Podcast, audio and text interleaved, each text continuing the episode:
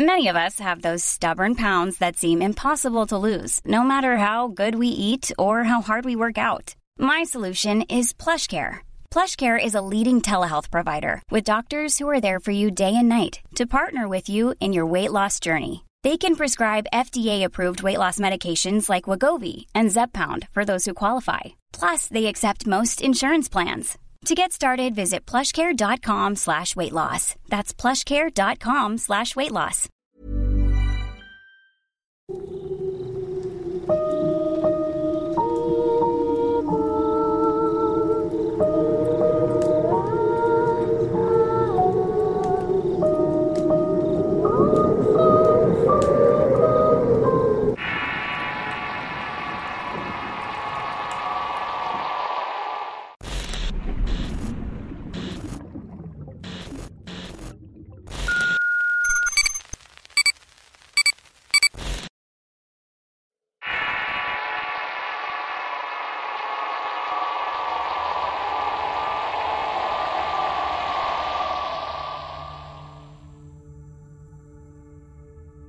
Soy de San Rafael de Heredia, Costa Rica.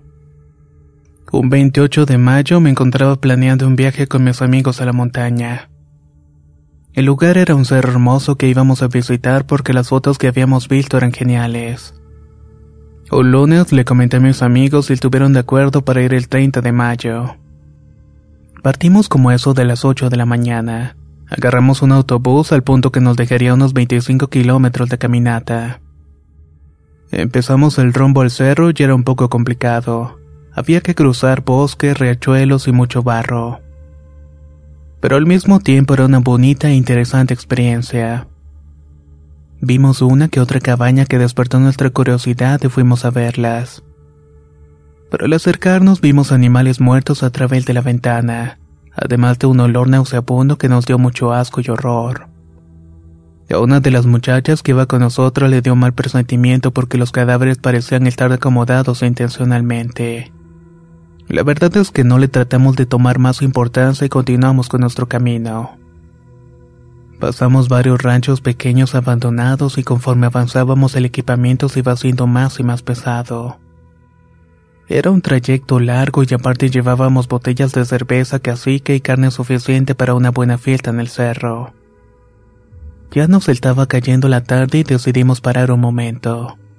Pero mi amigo Varo abrió la primera cerveza y con semejante calor y tremenda caminata se nos hizo agua la boca a todos.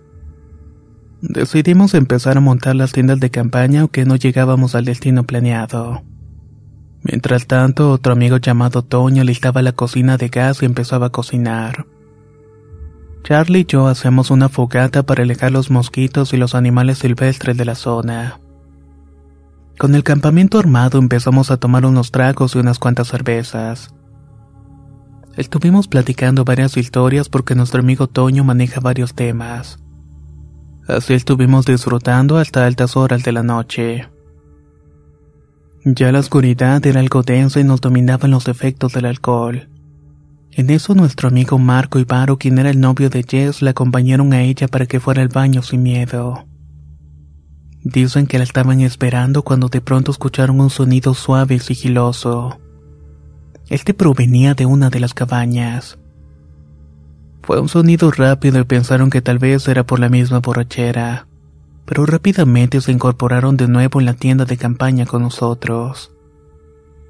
Ya nos ganaba el sueño y por fin nos fuimos a dormir, pero la fogata estaba prendida.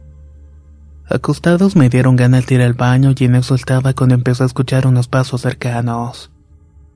Pensé que era uno de los compañeros por lo que decidí esconderme para ver quién era y asustarlo, pero para mi sorpresa no había nadie. Al estar esperando me cayó un escalofrío al cuerpo y decidí levantarme en carrera, pero yo sentí una mano huesuda y helada como el hielo que estaba tocando mi cabello. Fue tal el susto que casi me orino encima, pero al voltear no vi nada. Como pude salir para la tienda y alerté a mis amigos y sacamos linternas. Toño agarró un hacha y nosotros cuchillos y recorrimos los alrededores de la tienda. Pero como no vimos nada, decidimos que el alcohol nos estaba jugando una mala movida. Después de un acto de calma nos regresamos a dormir, pero la verdad me costó mucho conciliar el sueño. Al amanecer decidimos retirar las tiendas y empezar de nuevo la caminata rumbo al cerro. Conforme avanzábamos encontramos una casa en descuido donde vivían dos señoras algo mayores que nos veían con cara de extrañadas.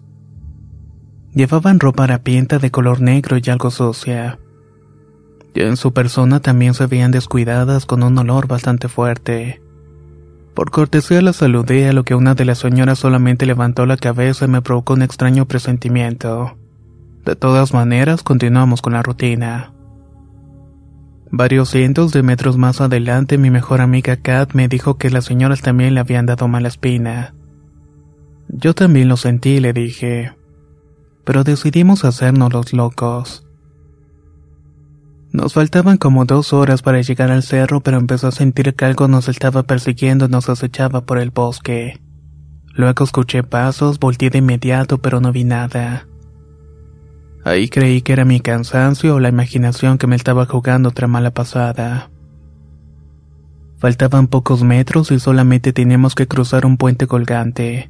Yo fui el último en cruzar por el miedo que le tenía. Acá me moví al piso, pero por fin llegamos al dichoso cerro.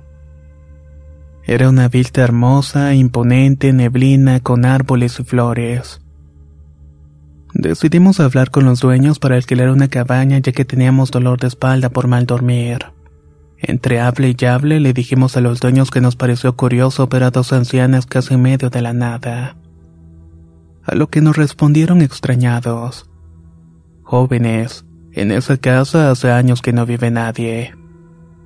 Esto nos causó un terror en todo el cuerpo. Decidimos no pensar más en el asunto y dejamos las cosas en la tienda y fuimos a una catarata hermosa con una gran poza. Nos bañamos, nos relajamos y llegamos a la cabaña a comer y a beber un poco. Pusimos algo de música y disfrutábamos del ambiente que nos daba la vegetación. En eso vi que algo se movía entre el monte. Creí que era un perro, pero al acercarme no vi nada. Nos dormimos como eso de las 2.30 de la madrugada y al rato me dieron ganas de ir al baño. Este se encontraba como 10 metros afuera. En el camino alcancé a ver unas bolas de fuego que estaban flotando. Me tallé los ojos para ver mejor, pero no alcancé a ver nada.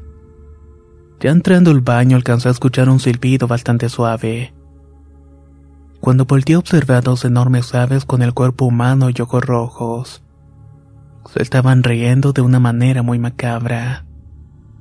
Parecía que estuvieran bailando en las copas de los árboles. Se contorsionaban y agitaban sus brazos de forma que hasta las ramas se inclinaban por el peso. Lo único que pude hacer fue meterme rápidamente al baño y en eso cayó un ave al techo y empezó a rasgarlo. Quería entrar o arrancarlo de una manera desesperada. De golpe se calmó, tomé valor y salí corriendo. Mis amigos estaban despiertos y me preguntaron qué fue el sonido tan fuerte que habían escuchado. Pero justamente cuando los estaba comentando se escucharon las risas más lejos y un fuerte golpe en el techo de la cabaña. Se había doblado por las pisadas y se escuchaban graznidos agresivos y rasguños en el techo con bastante fuerza. Fue tanto el terror que nos provocaron que una amiga se desmayó. No sabíamos qué hacer y yo rezaba por dentro para que no nos pasara nada malo. Pero esa cosa seguía aferrada leteando y picotando las paredes.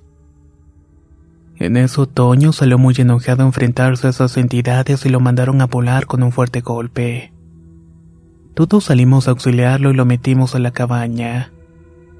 Enojados empezamos a maldecirles y a rezar al mismo tiempo. Queríamos que se alejaran y nos dejaran en paz. Fue algo bastante aterrador toda su situación. Por ahí de las 4.30 cesaron pero ya no pudimos dormir. Apenas amaneció comimos algo y nos fuimos del cerro. Hasta la fecha nunca más hemos vuelto. Fue algo espantoso y escalofriante, además de extraño porque no es algo que se escuche muy seguido en mi país.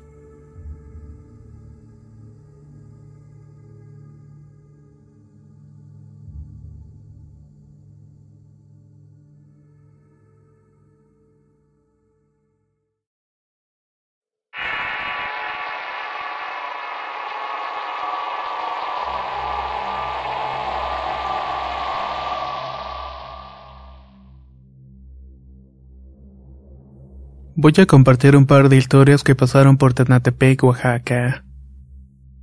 La primera ocurrió en la familia de mi abuela.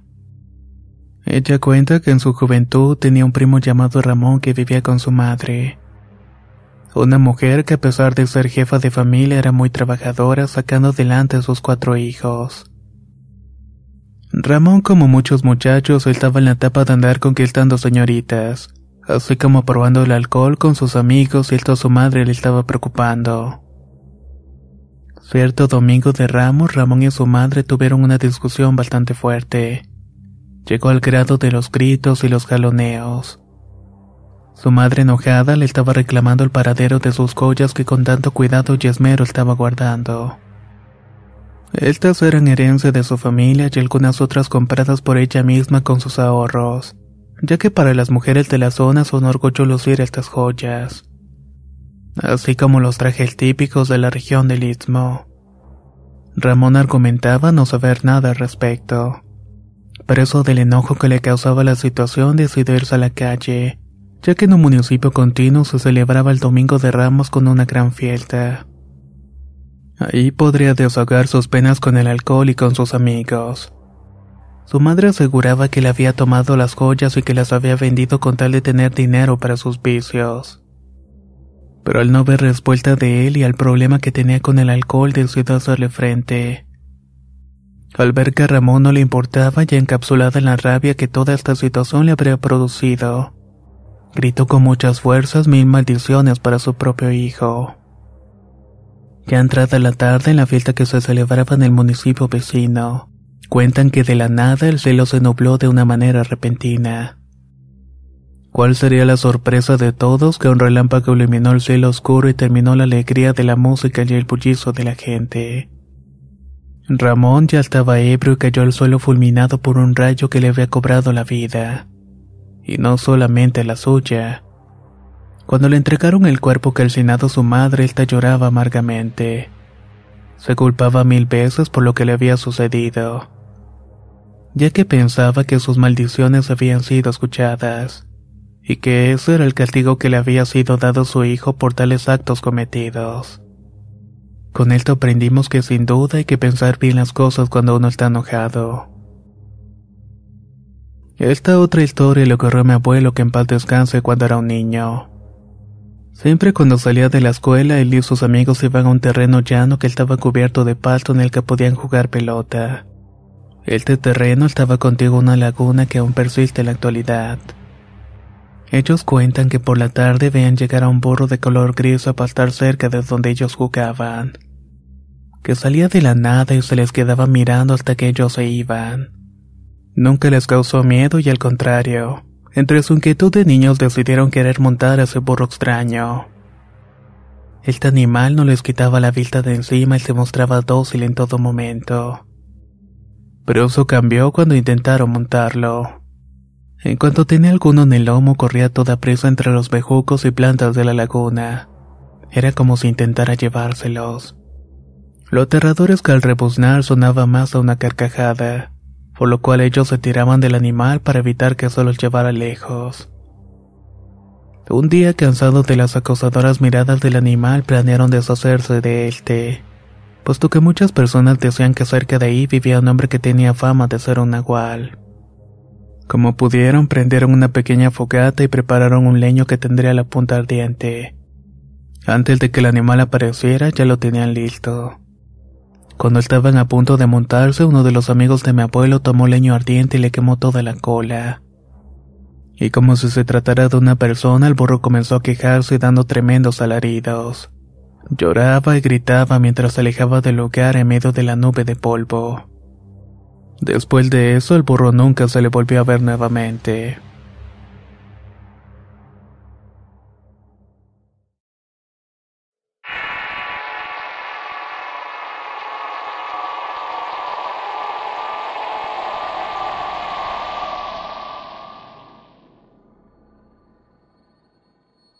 Soy de Mesón Nuevo, municipio de Tarímbaro, Michoacán. Quiero contar un relato que logró un padrino hace aproximadamente 30 años. Él y su hermano y el cuñado de mi madre eran muy fiesteros, Tenía la costumbre de ir al pueblo cada ocho días y por lo regular siempre volvía muy borrachos. No les importaba mucho lo que pudiera pasarles, hasta que una de las tantas noches que salieron con varios amigos hicieron lo de costumbre. Pero esa vez volvieron a su casa por un camino distinto. Un camino malo por el cual había muchos arbustos con espinas y nopales, así como barrancas muy profundas. Iban alegres, gritando muchas groserías y riéndose sin ninguna razón. La cosa es que ese camino era llamado el Sendero del Diablo por viejas leyendas de espíritus y ánimas que se parecían por allí. Pues venían cantando cuando de pronto se percataron que en los alrededores escuchaban voces muy agudas cantando lo mismo que ellos. En el mismo instante en que se dieron cuenta lo rodearon pequeños seres con caras demoníacas. Ellos aún por su borrachera no tenían miedo y empezaron a insultarlos a lo cual le respondieron con una canción horrible que les decía, los vamos a matar. Eso fue lo último que recuerdan esa noche. Temprano por la mañana los buscaban sus madres solamente para encontrarlos en el camino que hace el final del barranco. Estaban inconscientes encima de una nopalera con la ropa rasgada. Estaban llenos de rasguños y ligeramente ensangrentados. Después de eso, mi padrino y a su hermano les cayó la diabetes y no volvieron a tomar nunca. Al final su madre les dijo que los habían echado a la nopalera por borrachos.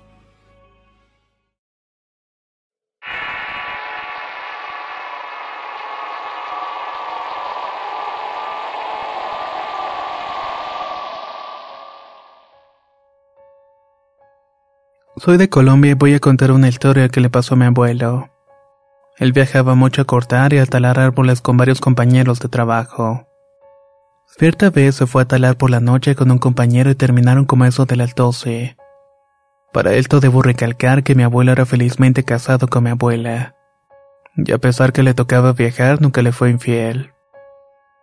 Se fueron caminando dentro de la montaña a buscar la vereda que les llevaría a una finca que les prestó un compañero.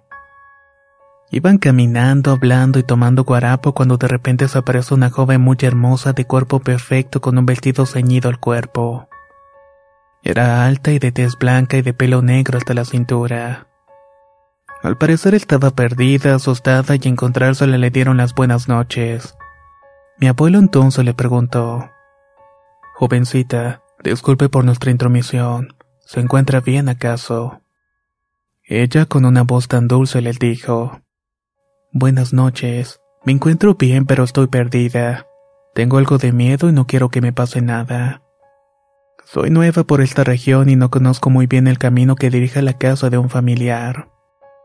Mi abuelo y mi compañero le dijeron que si quería le daban posada en una finca cercana, y ya a la hora de la mañana podía irse a buscar fácilmente la casa del familiar.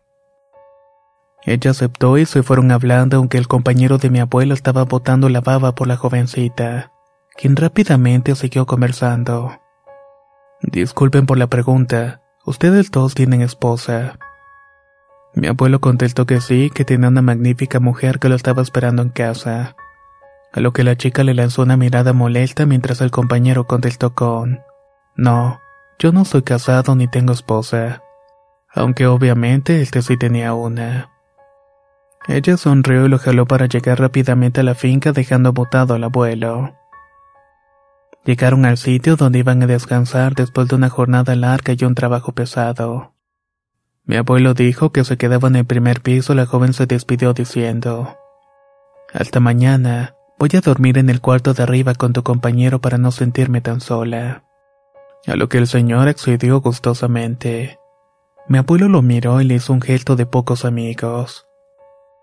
Iban subiendo por la escalera cuando mi abuelo se percató que la joven tenía una sola pierna. Esto le pareció bastante extraño. Llamó a su compañero pero no escuchó y se siguió de largo hasta llegar a la recámara. Mi abuelo se fue a dormir cuando de pronto sintió unas gotas tibias caer del segundo piso. Se levantó asustado, prendió una linterna y cogió su fusil. Rápidamente subió cuando de golpe se le apareció una mujer espantosa, fea y apestosa. Tenía uñas largas y negras y su piel era realmente aterradora. Era grisácea y estaba toda cuarteada.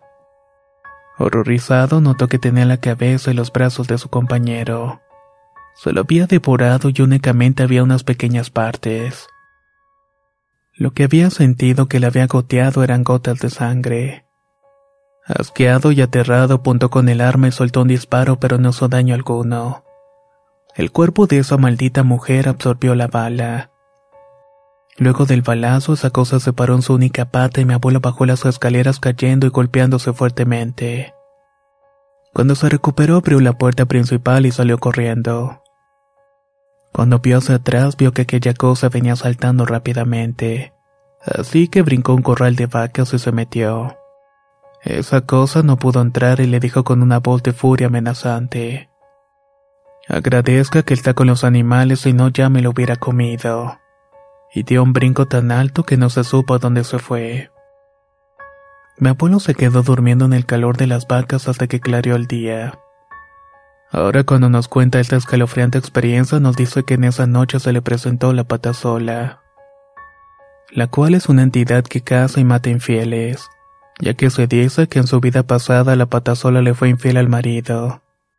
Por esta razón le terminó cortando la pierna y matándola. Y es por eso que ahora todas las noches anda acechando a sus presas.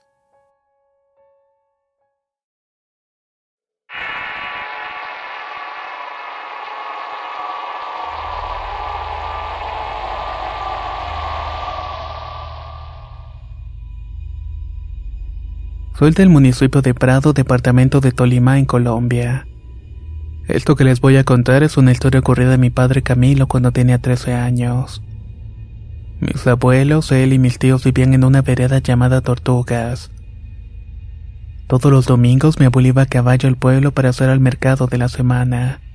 Después de las compras se emborrachaba todo el día y llegaba a la vereda como eso de las 8 de la noche. Siempre llegaba ebrio, llegaba dando órdenes y peleando con todo el mundo. A mi padre y a mi tío les correspondiera soltar al caballo una finca vecina donde regalaban el pastaje para el animal. Este lugar se encontraba como unos 15 minutos. Ellos se fueron muy bravos y renegando de que siempre era lo mismo, alegando que cada ocho días era la misma cosa y que se emborrachaba y llegaba tarde. El camino era tenebroso por la hora y todo estaba oscuro porque era una vereda que no tenía luz eléctrica. Las casas estaban muy distanciadas unas con las otras. Cuando pasaron la puerta de la entrada del potrero sintieron un escalofrío que les recorrió todo el cuerpo. En ese momento no vieron nada y soltaron al animal, pero cuando voltearon de nuevo, en la punta del palo donde se sostenía la puerta había un hombre muy alto de piel morena fumando un tabaco. Se alcanzaba a ver la candela que soltaba por la punta. Estaba usando un sombrero muy grande y puntiagudo y al cruzar miradas él se soltó una risa muy fea. Al verlo y sentirse aterrorizados corrieron como nunca en la vida. De alguna manera, aunque no volteaban, sentía que lo tenían bastante cerca.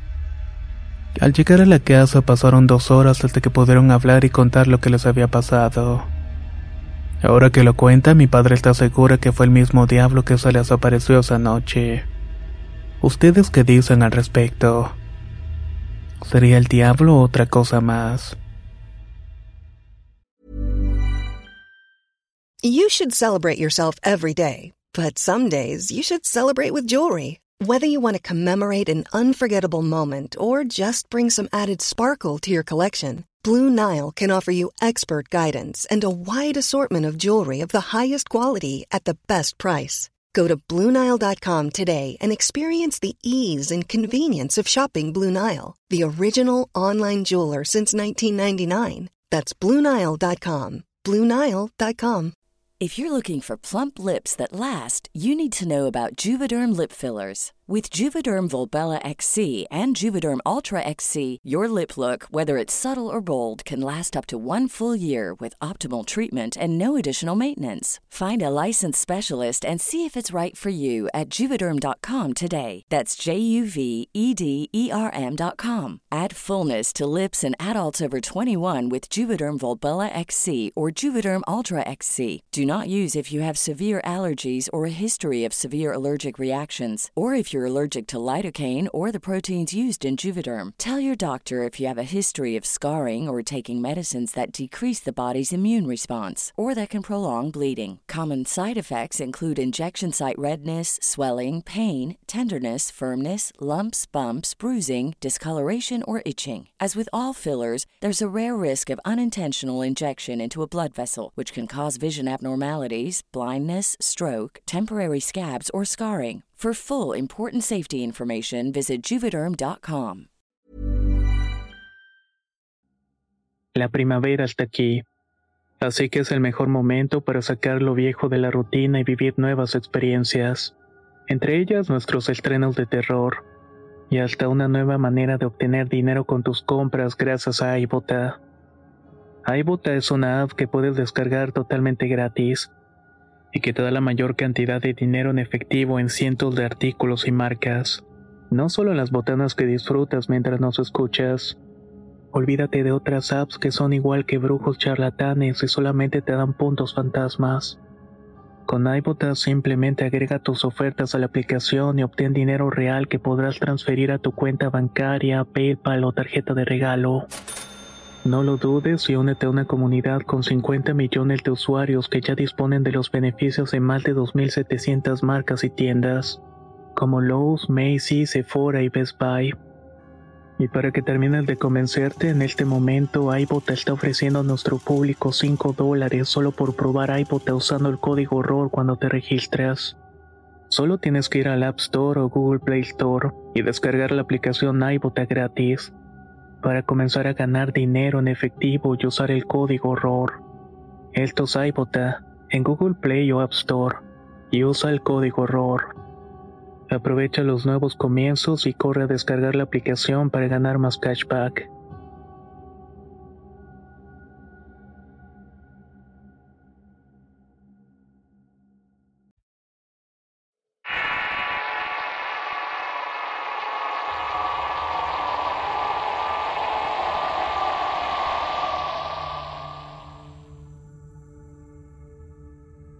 Soy de Perú y quisiera contarles una historia que le pasó a mi padre allá de 1967.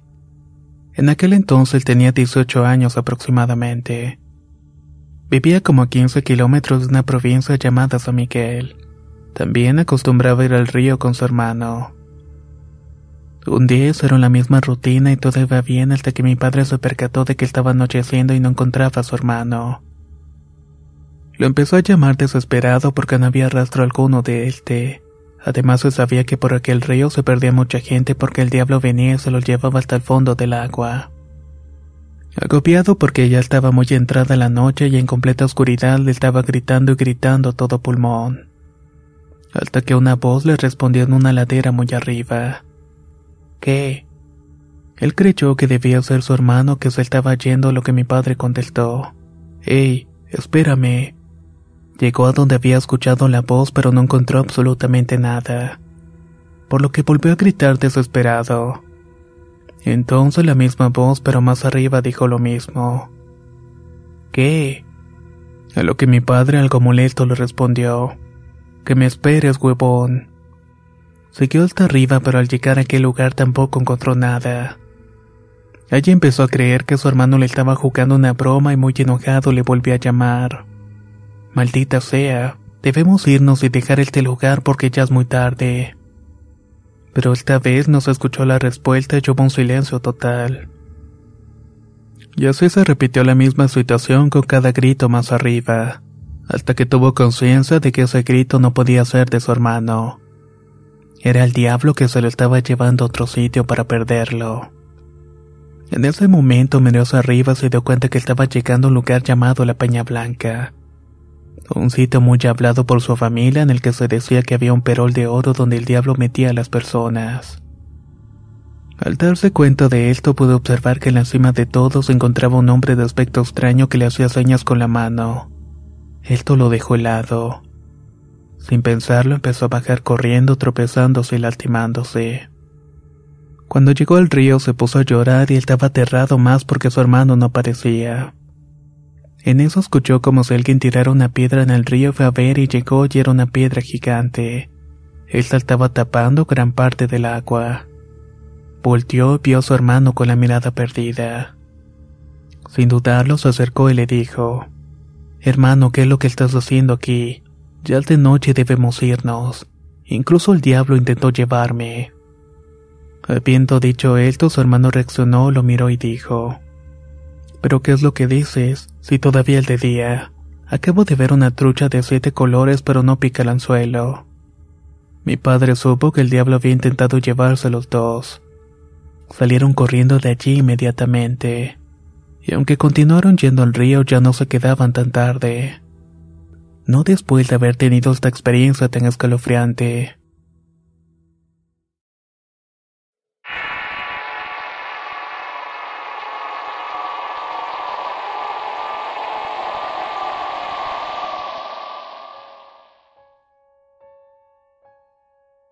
Voy a contar algo que me marcó mi vida hace nueve años. Lo horrible de esto es que pocas personas me han creído. Tenía once años y vivía en San Pedro Sula, Honduras, en la colonia Olímpico, un lugar que se encuentra cerca de unas milpas de siembra de unos señores que son muy viejos. Era raro ver sembradíos y era la única que yo conocía. Por lo mismo ellos nos parecían muy extraños.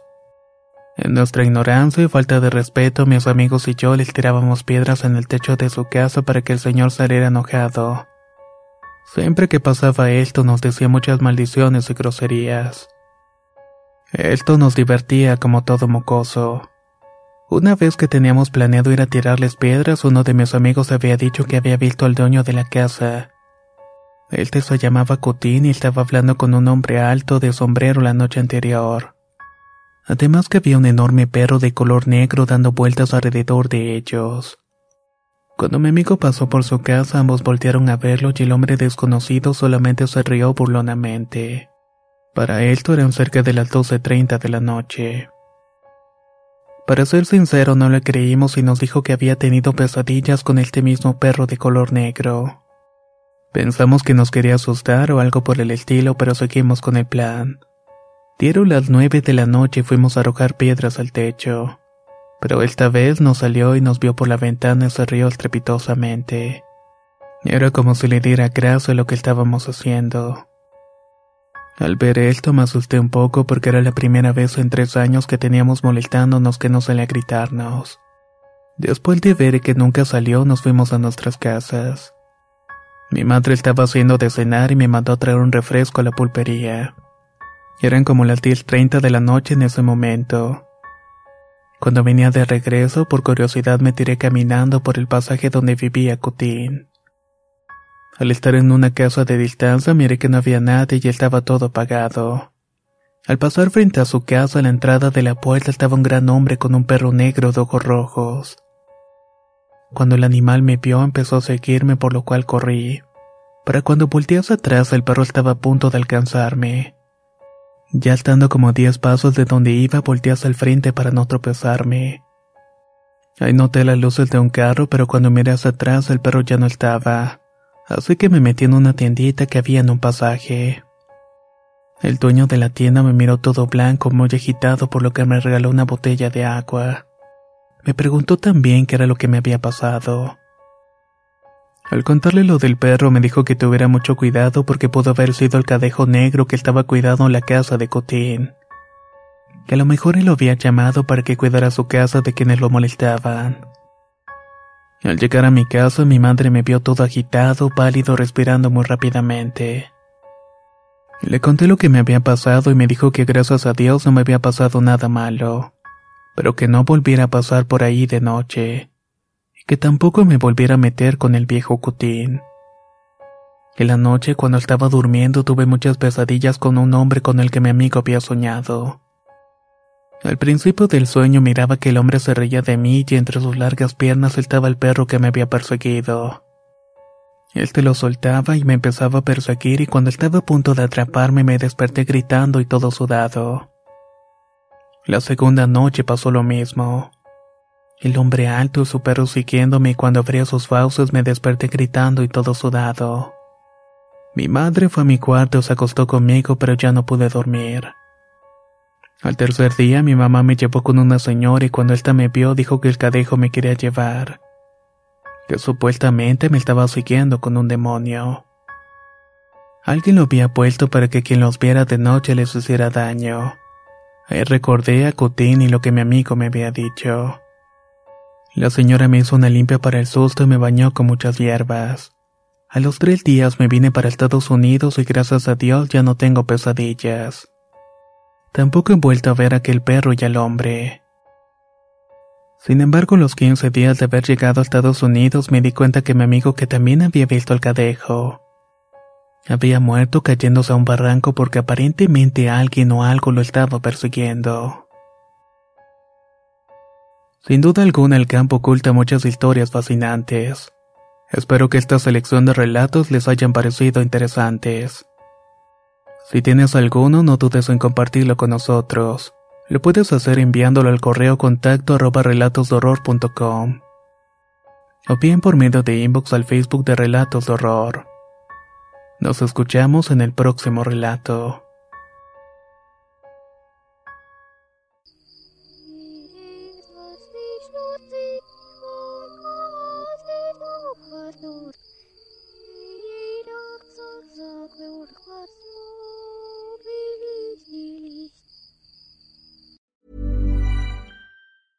Planning for your next trip? Elevate your travel style with Quince. Quince has all the jet setting essentials you'll want for your next getaway, like European linen, premium luggage options, buttery soft Italian leather bags, and so much more. And is all priced at 50 to 80% less than similar brands. Plus, Quince only works with factories that use safe and ethical manufacturing practices. Pack your bags with high-quality essentials you'll be wearing for vacations to come with Quince. Go to quince.com slash pack for free shipping and 365-day returns. Hold up. What was that? Boring. No flavor. That was as bad as those leftovers you ate all week. Kiki Palmer here, and it's time to say hello to something fresh and guilt-free. Hello Fresh. Jazz up dinner with pecan-crusted chicken or garlic butter shrimp scampi. Now that's music to my mouth. Hello Fresh. Let's get this dinner party started. Discover all the delicious possibilities at hellofresh.com.